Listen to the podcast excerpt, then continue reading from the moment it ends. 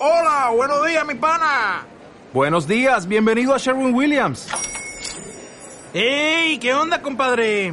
¿Qué onda? Ya tengo lista la pintura que ordenaste en el ProPlus app. Con más de 6.000 representantes en nuestras tiendas listos para atenderte en tu idioma y beneficios para contratistas que encontrarás en aliadopro.com. En Sherwin Williams somos el aliado del PRO. Reposo para el pueblo de Dios. En los capítulos 3 y 4 del libro de Hebreos. Hay una clave muy importante a caminar por la fe. Se llama reposo. Cuando el Espíritu me mostró esto, a Michael, por primera vez. Lo compartí con el líder de nuestra congregación, un auténtico agitador y promotor. Me aseguro que, descansamos después de morir. Ahora tenemos que trabajar. La cristiandad tiene más comisarios de tributos que el Egipto del faraón. Como faraón. Estos hombres son movidos a edificar sus ciudades almacén para convertirlas en ciudadelas más atractivas. Jamás oímos la palabra suficiente desde la jerarquía. En lugar de eso escuchamos una constante súplica por más ladrillos. Más ladrillos. Conseguid vuestra propia paja. Salomón escribió. La sanguijuela tiene dos hijas que dicen. Dame. Dame. Bien podía estar hablando de los ministerios de la Iglesia de hoy y de los que recaudan impuestos. Estudiemos con más detenimiento este pasaje de Hebreos que habla de entrar en el reposo de Dios. Porque toda casa es hecha por alguno, pero el que hizo todas las cosas es Dios. Moisés a la verdad fue fiel en toda la casa de Dios, como siervo. Para testimonio de lo que se iba a decir, pero Cristo como hijo sobre su casa la cual casa somos nosotros. Si retenemos firme hasta el fin la confianza y el gloriarnos en la esperanza. Por lo cual, como dice el Espíritu Santo, si oyereis hoy su voz, no endurezcáis vuestros corazones. Como en la provocación, en el día de la tentación en el desierto. Donde me tentaron vuestros padres, me probaron, y vieron mis obras cuarenta años a causa de lo cual me disgusté contra esa generación, y dije. Siempre andan vagando en su corazón, y no han conocido mis caminos. Por tanto, juré en mi ira. No entrarán en mi reposo. Mirad, hermanos. Que no haya en ninguno de vosotros corazón malo de incredulidad para apartarse del Dios vivo. Antes exhortaos los unos a los otros cada día, entre tanto que se dice. Hoy, para que ninguno de vosotros se endurezca por el engaño del pecado. Porque somos hechos participantes de Cristo. Con tal que retengamos firme hasta el fin nuestra confianza del principio. Entre tanto que se dice, si oyereis hoy su voz, no endurezcáis vuestros corazones.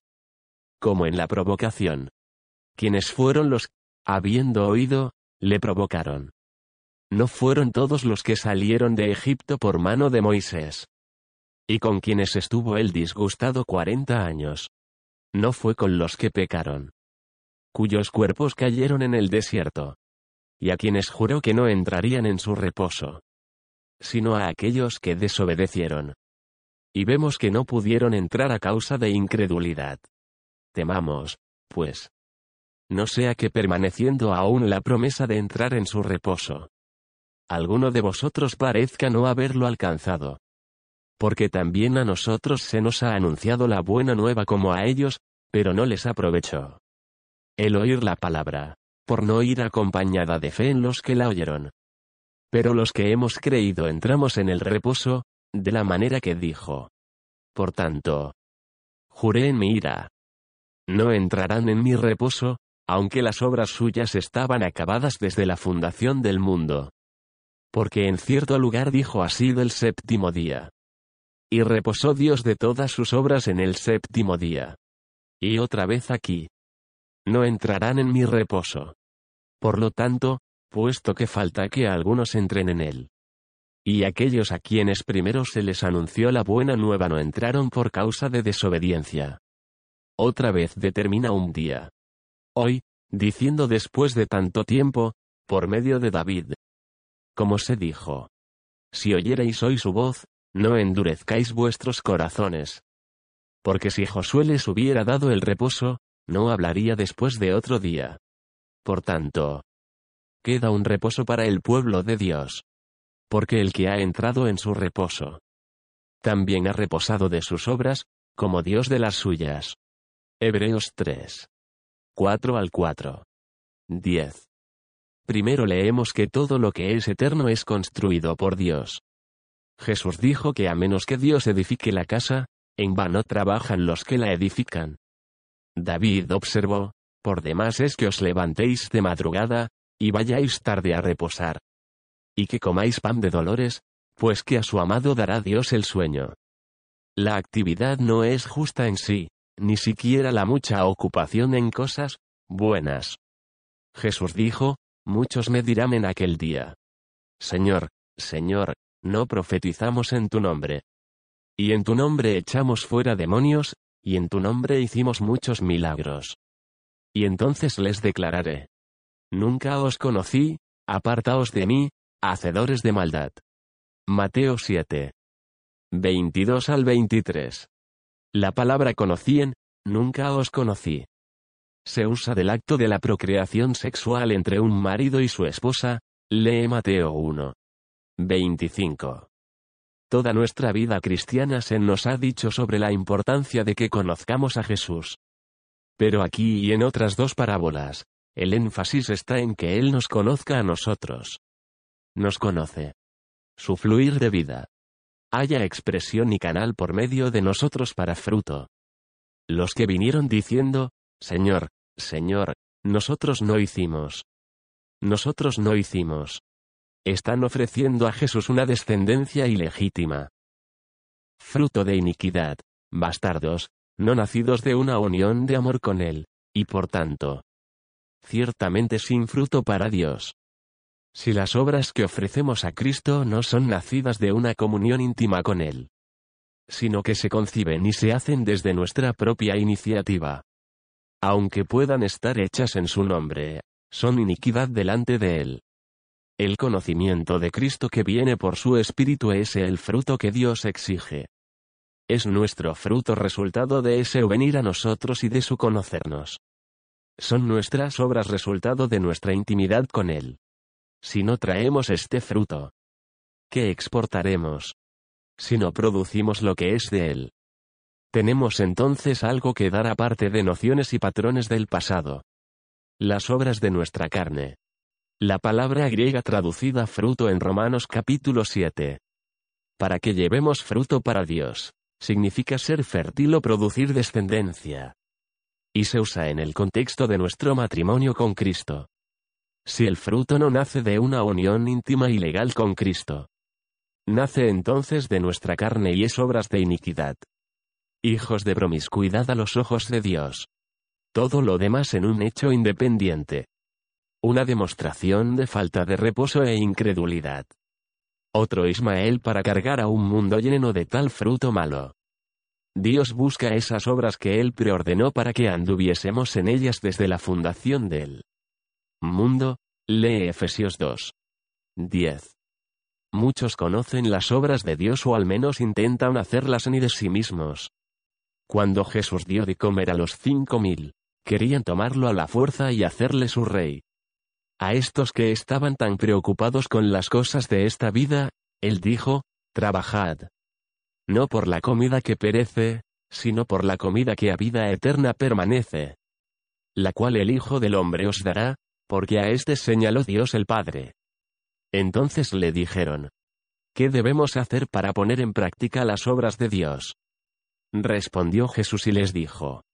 Esta es la obra de Dios, que creáis en él que él ha enviado. Juan 6. 27 al 29. El hombre religioso siempre pregunta. ¿Qué haremos para que podamos hacer las obras de Dios? Esta no es la pregunta que separa a las ovejas de las cabras. La pregunta es, ¿conocemos sus caminos y descansamos en ellos o conocemos meramente sus obras? Las obras tratan con el hombre exterior, pero los caminos de Dios tratan con el corazón. Una cosa es que nuestros cuerpos sean alimentados por Él. y otra que nuestros corazones sean cambiados por las operaciones del Espíritu. Los que son cambiados así pueden decir con Jesús, Tengo una comida que comer que no conocéis. En el capítulo 3 de Hebreos leemos, A causa de lo cual me disgusté contra esa generación, y dije, Siempre andan vagando en su corazón, y no han conocido mis caminos. Por tanto juré en mi ira. No entrarán en mi reposo. Conocer su reposo es conocer sus caminos y descansar en ellos. Sus caminos notificó a Moisés, y a los hijos de Israel sus obras. Salmos 103. 7. Los que solo conocieron sus obras murieron en el desierto. Mirad, hermanos. Que no haya en ninguno de vosotros corazón malo de incredulidad para apartarse del Dios vivo. Nuestro pasaje de Hebreos continúa. Porque somos hechos participantes de Cristo con tal que retengamos firme hasta el fin nuestra confianza del principio, entre tanto que se dice, si oyereis hoy su voz. No endurezcáis vuestros corazones como en la provocación. En la carta de Pablo a los Gálatas. Le vemos discutiendo con los creyentes gentiles que ya estaban comenzando a caer bajo la ley. De los judíos. Oh Gálatas insensatos. ¿Quién os fascinó para no obedecer a la verdad? a vosotros ante cuyos ojos Jesucristo fue ya presentado claramente entre vosotros como crucificado. Esto solo quiero saber de vosotros.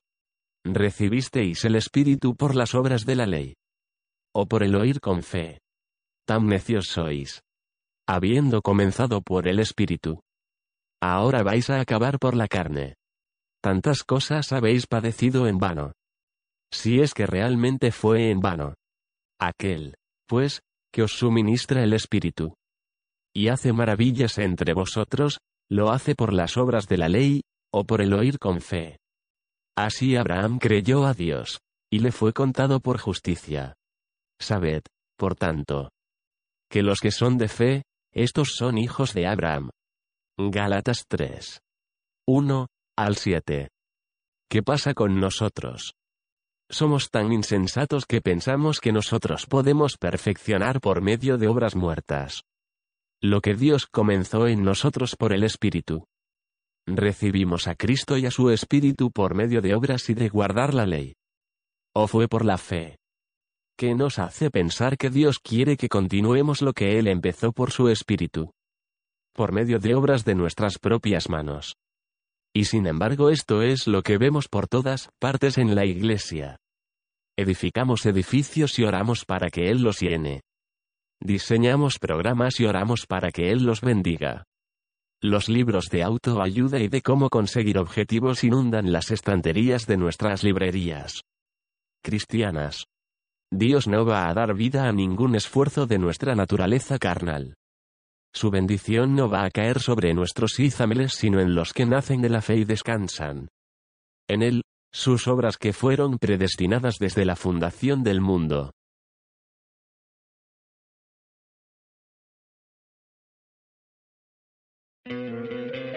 ¿No te encantaría tener 100 dólares extra en tu bolsillo? Haz que un experto bilingüe de TurboTax declare tus impuestos para el 31 de marzo y obtén 100 dólares de vuelta al instante.